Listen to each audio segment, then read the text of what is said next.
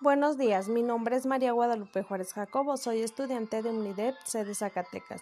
Estoy cursando la materia de servicio al cliente, impartida por la maestra Adriana. En esta ocasión hablaremos del cliente. ¿Qué es el cliente?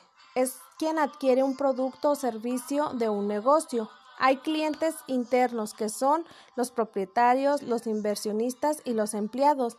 Los externos son la sociedad, o los consumidores, los que pagan por recibir un producto o servicio y los proveedores. Hablaremos del seguimiento y mantenimiento de los clientes. Su objetivo es brindar soporte y apoyo a aquellos aspectos relacionados con el servicio al cliente, desde el momento en que se realiza la primera visita y hasta los elementos relacionados con la calidad del producto y el seguimiento después de la venta. Los elementos del servicio al cliente. 1. Es antes de la venta.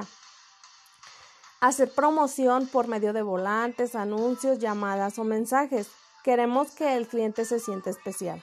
2. Durante la venta, que sienta confianza y que no se sienta decepcionado. 3.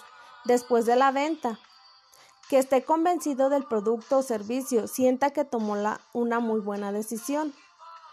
¿Cómo retener a los clientes? 1. Conocer a tus clientes.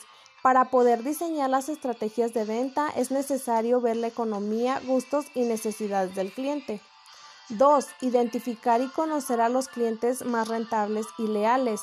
En esto es importante reconocer a nuestros clientes que compran más producto o que nos visitan más frecuentemente. 3. Para así poder diseñar las estrategias de retención y fidelización que son promociones del 2x1, descuentos por pago pronto, descuentos por volumen. D. Seguimiento y control. Realizar la evaluación para ver si las estrategias empleadas con el cliente fueron satisfactorias o menores y analizar el por qué. Muchas gracias. Estas son algunas de las estrategias para mejorar nuestro servicio con los clientes.